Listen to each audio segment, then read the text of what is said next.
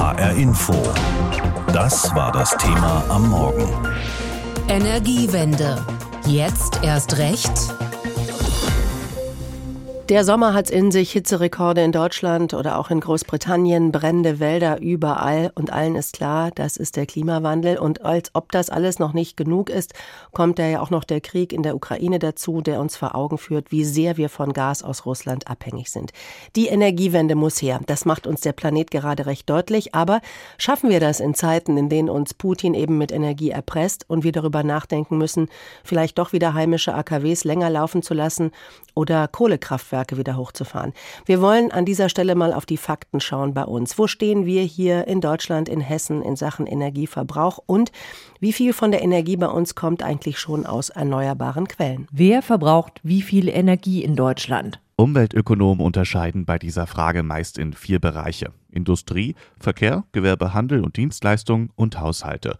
Am wenigsten Energie verbraucht das Gewerbe, der Handel und die Dienstleister mit etwa 16 Prozent der Gesamtmenge an Energie.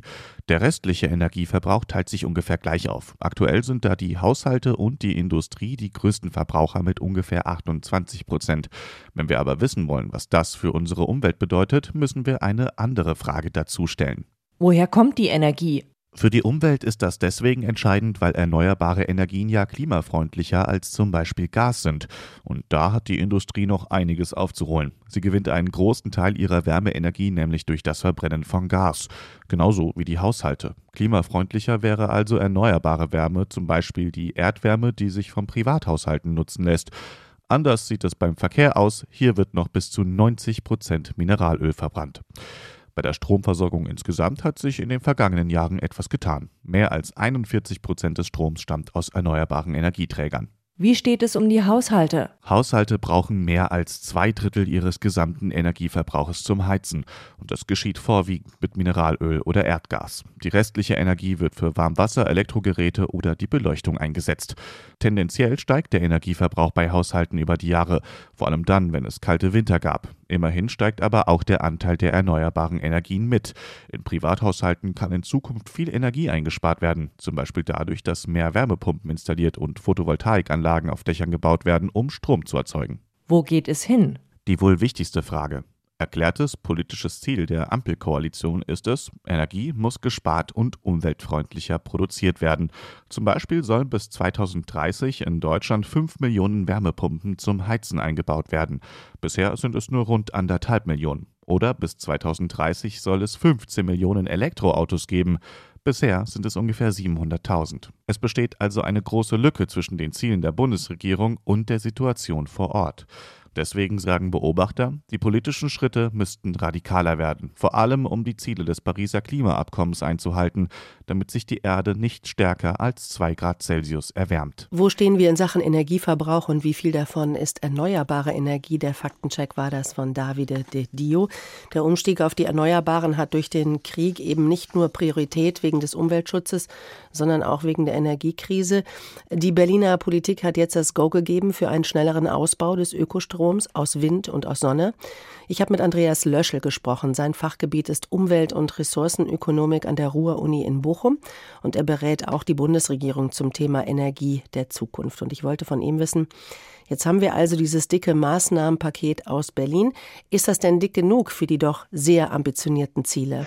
Ja, das wird sich erst noch beweisen müssen. Ich glaube, was wir jetzt gesehen haben in dem Maßnahmenpaket ist, dass die Bundesregierung tatsächlich alle wichtigen Punkte angesprochen hat. Das heißt, eine Vergrößerung der Ausschreibungsmengen um das, um den Faktor drei, um den Faktor vier für die Erneuerbaren, um die Frage, wie kriegen wir mehr Fläche her? Wie wird es attraktiver für Kommunen tatsächlich mehr Erneuerbare zu haben? Haben und für Haushalte und Unternehmen da zu investieren. Also all die Punkte sind da, ähm, aber jetzt wird sich zeigen müssen, ob sich das tatsächlich auch umsetzen lässt und die hochgesteckten Ziele auch erfüllt werden. Da hat ja jetzt auch schon der Bundesverband Windenergie letzte Woche ein bisschen gemoppert, möchte ich mal sagen, dass es nämlich mit dem Ausbau von Windkraftanlagen hapert. Also um die Ausbauziele erreichen zu können, da werde, so der Verband, das fünffache Volumen benötigt. Also mit der Umsetzung klappt es noch nicht so gut gut, oder? Ja, das ist ganz schwierig, gerade bei der Windenergie. Wir haben ja hier sehr lange Zeiten, bis äh, hier die Projekte tatsächlich realisiert werden, also teilweise sieben Jahre. Das bedeutet, wir brauchen viel schnellere Genehmigungsverfahren. Wir brauchen dadurch auch äh, tatsächlich einen Vorrang der Erneuerbaren, äh, etwa äh, im Bereich des äh, Artenschutzes. Äh, das ist auch alles angelegt. Ähm, und wir brauchen natürlich auch mehr Personal, mehr Ressourcen, um hier tatsächlich diese äh, Zu beschleunigen. Aber ob das so schnell gehen wird, es gibt ja auch große Widerstände immer noch in der Bevölkerung. Das wird sich dann tatsächlich erst erweisen müssen. Man muss ähm, da schon auch ähm, kritisch sein.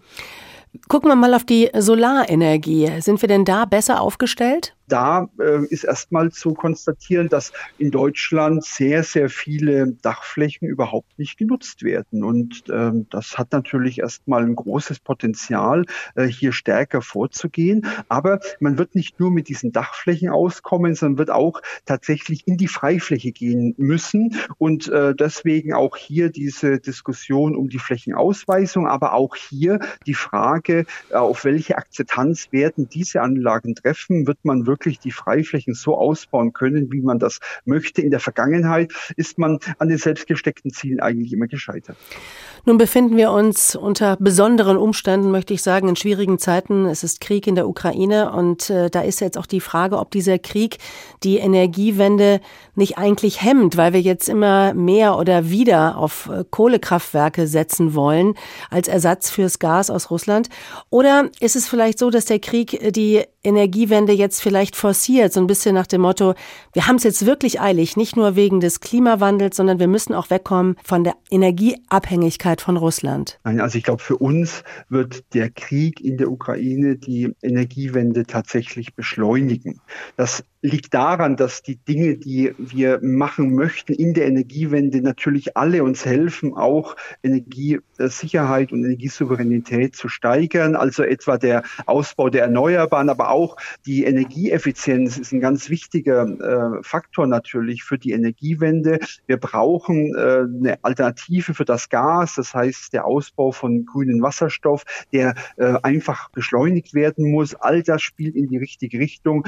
Wir müssen aufpassen, aufpassen, dass wir äh, keine fossilen äh, Infrastrukturen einlocken. Sie haben über die Kohlekraftwerke gesprochen. Da mache ich mir weniger Sorgen, weil äh, wir ja hier im europäischen Emissionshandel tatsächlich eine bestimmte Obergrenze für den Ausstoß von CO2-Emissionen haben. Wenn wir jetzt mehr ausstoßen, dann müssen wir morgen weniger ausstoßen. Wir müssen aber auch schauen, dass wir bei den Infrastrukturen, das sind ja insbesondere die Flüssiggasterminals, eben keine neuen Verfestigungen schaffen, dass wir eben bewusst sind, äh, die können nicht lange laufen und nicht voll laufen, weil sonst wird die Energiewende und wenn die Klimaschutzziele nicht erreicht werden. Gucken wir mal auf das, was äh, in Berlin gemacht wird, also in der Politik. Da mussten ja letzte Woche einige Ministerien, ich sag mal, nachsitzen, Verkehr und Bau, weil die ihre Klimaschutzziele einfach nicht erreicht haben. Da werden zu viele Treibhausgase ausgestoßen. Ähm, kann man da nicht den Eindruck bekommen, ja, die Bundesregierung oder wenigstens einige Ministerien, denen ist es gar nicht so wichtig, wenn es um Klimaschutz und Energiewende geht? Das sind Sektoren, die ganz schwer tatsächlich hier den, äh, die Umkehr schaffen. Ähm, die Zielsetzung ist hier eine höhere Elektrifizierung, also mehr Strom in diese Sektoren zu bringen, in den Verkehr zu bringen, in die Gebäude zu bringen. Und das wird eine große Herausforderung. Die Bundesregierung hat hier etwas nachgeschärft, aber man hat selbst anerkannt, dass es wahrscheinlich sehr schwierig wird, die Ziele zu erfüllen. Und wahrscheinlich wird man sie für einige Jahre eben nicht erfüllen. Und dann wird man sehen, ob man tatsächlich genug Wärmepumpen, genug Elektrofahrzeuge auf die Straße bekommt. Seit Ausbruch des Krieges in der Ukraine sind Energieberater auf Monate ausgebucht. Viele Menschen wollen nämlich wissen, wie sie jetzt ihr Haus sanieren können, eben um Energie zu sparen oder von Gas und Öl wegzukommen. Sanieren kann schnell Zehntausende Euro kosten, das kann sich aber langfristig auch lohnen, wenn man etwa von den hohen Gaspreisen wegkommt, zum Beispiel durch eine Wärmepumpe. Aber nicht alles kann auch in jedem Haus gemacht werden. Wer wissen will, was möglich und sinnvoll ist, der sollte einen Energieberater beauftragen. Lars Hofmann war mit einem unterwegs. Für Energieberater Markus Hohmann ist es ein Routinetermin. Er vermisst Wände, Raumgrößen und Fenster in einem Reihenhaus in Steinbach am Taunus. Zuerst geht es runter in den Keller. So, Heizungskeller, Heizkörper los. Markus Hohmann begutachtet die Heizungsanlage. Wir haben jetzt hier eine Gasbrennwertheizung, die aus Warmwasser mit erzeugt. Gasbrennwert ist ja von der Effizienz schon mal okay. Hatten so ein bisschen den Nachteil halt, dass es zu 100 Prozent mit Erdgas läuft in dem Fall. Wenn das so vorhanden ist, ist das der Wunsch von vielen, dass man zumindest den erneuerbaren Anteil stark anhebt oder halt komplett wegkommt vom Gas. Genau das wollen Tanja und Stefan Legner. Und eine Photovoltaikanlage, kurz PV-Anlage aufs Dach, um möglichst viel für den Klimaschutz zu tun, sagt Tanja Legner. Dadurch, dass mein Mann auch zu Hause arbeitet, möchten wir gut dämmen, damit es halt im Sommer nicht so heiß wird und im Winter nicht so kalt. Und dann haben wir gedacht, dann machen wir Dämmung, Dach und dann kommt die PV drauf. Also das ist jedenfalls der Plan. Was alles gemacht werden kann oder muss, hängt auch davon ab, zu welchen Ergebnissen Energieberater Markus Hohmann kommt. Schon im Keller wird aber klar, die bevorzugte Variante, die Gasheizung durch eine Wärmepumpe zu ersetzen, ist nicht wirklich sinnvoll. Wenn ich jetzt drei Meter Abstand halten muss zu meinem Nachbarn und habe insgesamt ein sechs Meter breites Haus, denkt man erst drei links, drei rechts, hm, könnte, nee, kann nicht, weil die Wärmepumpe ist auch noch einen Meter breit. Hier ist es halt schwierig, weil die Hausbreite nicht reicht und weil wir hier ein sogenanntes Einrohrheizsystem haben, können also die Heizkörper nicht exakt einregulieren, wie wir das eigentlich bräuchten bei einer Wärmepumpe. Im Erdgeschoss begutachtet Energieberater Markus Hohmann dann Heizkörper und schaut sich die rund 30 Jahre alten Holzrahmen genau an. Bei diesem Fenster mit einem Holzrahmen verlieren wir auf den Quadratmeter Fläche ca. 2,7 Watt. Wenn wir das Ganze tauschen gegen eine Dreifachverglasung, verringert sich das Ganze ungefähr um zwei Drittel. Und weiter geht's. Im Obergeschoss will Energieberater Markus Hohmann von Stefan Legner wissen, ob die Rollladenkästen gedämmt sind. Im Badezimmer weiß ich's, weil den hatte ich auf. Da sitzt einiges drin. Beim Rest, Terrasse hatte ich offen. Da erinnere ich mich nicht mehr dran. Also es ist ungewöhnlich, wenn ein Rollladenkasten gedämmt wäre und der Rest wäre es eben nicht. Wichtig ist dann noch das Dach samt Dämmung. Dann erstellt Markus Hohmann einen ersten Plan. Das erhöhe auch noch einmal die finanzielle Förderung. Ich denke, was sinnvoll wäre, wenn man den ersten Schritt, der jetzt erstmal angedacht ist, das Dach eben, ähm, dass man den wirklich auch erstmal als Einzelschritt abbildet. Die Photovoltaik, klar, können wir noch mit reinnehmen. Und dann hätten wir in der Theorie noch Fassadendämmung, Fenster, Haustür, eine Heizung, die auf jeden Fall im Bericht auch mit auftauchen müssen. Die Fördersumme kann je nach Art der Sanierung mehrere 10.000 Euro betragen. Energieberater Markus Hohmann sagt, er habe im Moment so viele Anfragen, da könne es bis zu vier Monate dauern, bis er jetzt konkrete Vorschläge ausgearbeitet habe. Dazu kommen dann noch Wartezeiten auf Handwerker und Materialien. Auch wenn am Ende wahrscheinlich nicht alles so funktioniert, wie sie gehofft hatten, Tanja und Stefan Legner sind fest entschlossen, den Energieverbrauch in ihrem Haus zu senken. Da bleiben wir dabei, das steht für uns fest. Ja, wir haben gesagt, wir gehen das jetzt an. Deswegen jetzt erstmal schauen, was kann alles gemacht werden. Dann muss man schauen, wie schnell man das umgesetzt bekommt. Und wenn das halt ein halbes Jahr oder Jahr länger dauert, dann ist es halt so. Seit in der Ukraine Krieg herrscht, hat das Dauerbrenner-Thema Energiewende nochmal eine ganz neue Dynamik bekommen. Die hohen Gaspreise zeigen uns schmerzlich, wie abhängig wir sind von fossilen Energieträgern. Müssen wir also bei der Energiewende mehr Tempo machen oder sie im Gegenteil erstmal zurückstellen, um im kommenden Winter alle sicher und vor allem bezahlbar mit Energie versorgen zu können? Das fragen wir uns heute hier in HR Info. Unser landespolitischer Korrespondent Christoph Schelt, der hat sich in Wiesbaden umgehört, wie dort die Zwischenbilanz der hessischen Energiewende bewertet wird von Landesregierung und Opposition. Das Ziel ist klar. Hessens Wirtschaft klimaneutral bis 2045. So sagt es der Minister für Wirtschaft und Energie, Tarek Al-Wazir von den Grünen. Und er will vor allem kleine und mittlere Unternehmen bei der Transformation unterstützen. Das ist kurzfristig natürlich jetzt ganz konkret das Einsparen von Energie, vor allem von Gas, aber langfristig natürlich eine Veränderung äh, unseres Umgangs mit fossilen Ressourcen, wo wir im Prinzip seit 200 Jahren darauf äh, setzen und das jetzt innerhalb von 20 Jahren verändern müssen. Aber wo stehen wir auf diesem Weg? Hessen Musterland oder Sorgenkind?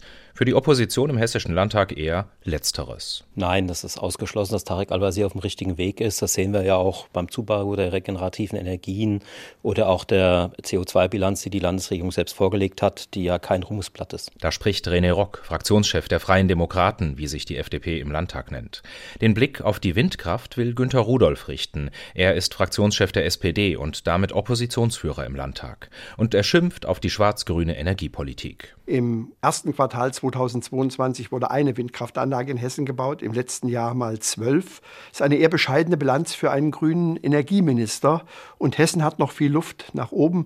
Solange der CDU-Innenminister jedes Windrad auf den Taunushöhen bekämpft, solange wird das mit der Energiewende nichts. Und Rudolf weiß auch, woran es hängt. 38 Monate dauert die durchschnittliche Genehmigungsdauer für eine Windkraftanlage. Das ist bundesweit Negativrekord. Und welche Bilanz der hessischen Energiewende zieht die Linke? Auch hier ist das Thema Chefsache. Jan Schalauske, der Fraktionschef. Auch hier das Thema der Wind. Wir haben auch das Problem, dass zwar zwei Prozent der Landesfläche für die Windkraft ausgeschrieben worden sind, aber nur ein Bruchteil davon überhaupt mit Windkraftanlagen bebaut ist. Und was man jetzt eigentlich bräuchte, wäre eine richtige Offensive für den Windkraftausbau. Aber in der Vergangenheit ähm, haben diese Zahlen ja eher stagniert. Die Opposition will nicht nur schimpfen, sondern hat auch eigene Ideen. Für den liberalen René Rock ist mittel- und langfristig die Kernfusion interessant, wie sie zum Beispiel in Darmstadt erforscht werde. Kurzfristig würden wir auf Wasserstoff setzen. Das ist ein ganz zentraler Bestandteil für alle Länder, für alle Länder der Welt spielt Wasserstoff die entscheidende Rolle als Energieträger und da machen wir natürlich auch zu wenig in Hessen. Also Wasserstoff ist die Basis und im Übergang werden wir regenerative Energien und Gas brauchen. Sozialdemokrat Rudolf setzt weniger auf Technologie, dafür mehr auf Beteiligung. Vor Ort für die Akzeptanz werfen mit interessanten Modellen, dass sich Kommunen beteiligen können, dass sich Bürger einkaufen können mit Genossenschaftsmodellen. Also auch deutlich machen, erneuerbare Energien machen uns unabhängiger und sind in aller Regel auch preisgünstiger. Aber man muss es politisch wollen. Die CDU will es zum großen Teil nicht und die Grünen können es nicht. Und liegt der Fokus der Linken auch beim Thema Energie auf sozialer Gerechtigkeit? So ist es. Das Ganze muss für die Bürgerinnen und Bürger am Ende bezahlbar äh, bleiben, weil wir laufen auf eine große soziale Katastrophe mit Blick auf die steigenden Energiepreise zu. Und was wir für wichtig halten, ist, dass ähm, der Ausbau von Energieerzeugungsanlagen, beispielsweise von Windkraftanlagen, auch in öffentlichem Eigentum erfolgt. Dass so viel über die Energiewende diskutiert wird, hat eine furchtbare Ursache. In der Ukraine ist Krieg. Und doch macht Energieminister Tarek Al-Wazir darin zumindest einen positiven Effekt aus. Gerade äh, die Frage Energiepreise bringen natürlich viele Menschen dazu, sich Gedanken zu machen, wo kommt unsere Energie in Zukunft her, was kann ich selbst dafür tun, äh, einzusparen, effizienter damit umzugehen. Insofern sind sie Treiber auch der Veränderung. Sagt Tarek Al-Wazir. Wie fällt die Zwischenbilanz der Energiewende in Hessen aus? Christoph Schelt berichtete aus Wiesbaden. Ja, viele sagen, es muss jetzt viel mehr getan werden. Macht endlich mal hin mit den Erneuerbaren. Und wir bleiben da jetzt auch. Wir haben uns nämlich auch in dem Zusammenhang die Frage gestellt, was können eigentlich Eigenheimbesitzer oder Vermieter heute schon tun? Können die von jetzt auf gleich von den fossilen hin zu erneuerbaren Energien umsatteln?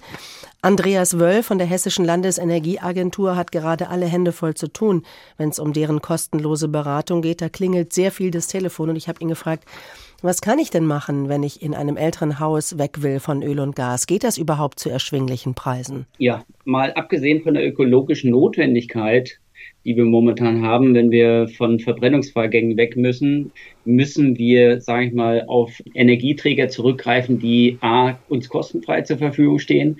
Wir brauchen ja nur den Blick Gas-Ölpreis jetzt anschauen und zum Zweiten muss das Ganze CO2-neutral sein. Und da gibt es genügend Technologien, die uns heute schon zur Verfügung stellen im Bereich Solar, im Bereich Wind, im Bereich Geothermie und viele andere auch. Sie sagen, dass uns das zur Verfügung steht. Also, welche Alternativen zur radikalen Abkehr von Öl und Gas sehen Sie? Solar ist eins der Träger. Das heißt, auf der Stromseite haben wir die sogenannten PV-Anlagen. Das hören Sie ja viel in der öffentlichen äh, Arbeit beziehungsweise in vielen, vielen entsprechenden Berichten. Und das zweite ist Solarthermie. Damit wird Wärme produziert. Dann haben wir Geothermie, wo man, äh, sage ich mal, über eine Wärmepumpe dann mit Strom dann Wärme produziert. Also es gibt technische Möglichkeiten, die, wie gesagt, heute schon zur Verfügung stehen. Und äh, wenn man das Ganze auch noch, weil Sie hatten auch gefragt wegen den Kosten, ob es überhaupt erschwinglich ist. Das ist insbesondere dann erschwinglich, wenn man dann A über Fördermaßnahmen das Ganze kofinanziert kriegt und B über die Kosteneinsparungen, die man mit diesen Technologien hat im Vergleich zu den Kosten, die man hat mit heutigen Öl- und Gaspreisen und auch Strompreisen, äh, da lässt sich vieles machen. Das klingt jetzt erstmal toll. Die Frage ist, ähm, wie baue ich das ein? Ich nehme an, das kann ich nicht von jetzt auf gleich machen. Dafür brauche ich erfahrene Handwerker. Bekomme ich die auf absehbare Zeit? Ja, das ist eine schwierige Frage. Also wir haben momentan in Deutschland einen Bottleneck auf zwei Seiten. Das eine ist Fachkräftemangel. Das heißt, die Auftragsbücher sind gut voll bei den Handwerkern, was erstmal sehr schön ist. Auf der anderen Seite müssen wir aber massiv die Energie- und Wärmewende jetzt umsetzen und da wird es ganz schwierig, die richtigen Fachleute bzw. Unternehmen zu finden, die es überhaupt ausführen können. Der zweite Bottleneck, den wir haben, sind äh, die Komponenten. Das heißt, wir werden aktuell schon äh, davon betroffen, dass wir nicht alle Komponenten bekommen, um die Ausführung zu, zu realisieren. Und das wird in der Zukunft mit Sicherheit noch schwieriger und schlimmer werden. Also da haben wir noch einiges an Hausaufgaben vor uns, wie wir genau diese Problematiken lösen. Und wenn wir mal aufs Geld gucken, auf den Preis, wie, wie teuer wird so ein Umstieg überhaupt? Kann man das überhaupt sagen? Na, heute kann man es gar nicht sagen, äh, weil wir haben momentan die Situation, dass äh, der Preis sich sozusagen Angebot und Nachfrage richtet. Und äh, die Preise sind überhaupt nicht mehr vergleichbar mit Anfang des Jahres oder letzten Jahr. Das ist eine traurige Entwicklung, die wir momentan haben, aber leider eine realistische. Grundsätzlich würde ich aber mal sagen, und das wird sich hoffentlich jetzt auch nicht so dolle ändern, wenn man Solar einsetzt, ob jetzt Solarthermie oder äh, Photovoltaik für Strom, die Anlagen rechnen sich grundsätzlich innerhalb einer, sagen wir mal, angemessenen Zeit. Das können 10, 12, 15 Jahre sein und danach arbeiten die immer noch 10 Jahre und dann geht's in die eigene Tasche. Ähm, also ich kenne kein Gas-Öl-System, was sich selbst rechnet. Also insofern ist die Überlegung immer gut. Und bleibt auch noch die Frage, ob der Staat irgendwie mit ins Boot geholt werden kann. Also welche Unterstützung gibt es vom Staat für so ein Projekt, das ja auch umweltfreundlich und klimaschonend ist? Ja, also zunächst einmal können wir als Landesenergieagentur hier unterstützen und stehend äh, begleiten mit entsprechenden Informationsangeboten zur Seite. Zum Beispiel durch unsere Fördermittelberatung. Bei Fragen rund um Solar landet man automatisch sowieso bei mir. So, und jetzt gibt es reichlich äh, Förderprogramme, die man äh, projektspezifisch aber abstimmen muss. Und deswegen der Hinweis, unsere Fördermittelberatung kann da mit Sicherheit intensiv weiterhelfen. HR Info. Das Thema. Wer es hört, hat mehr zu sagen.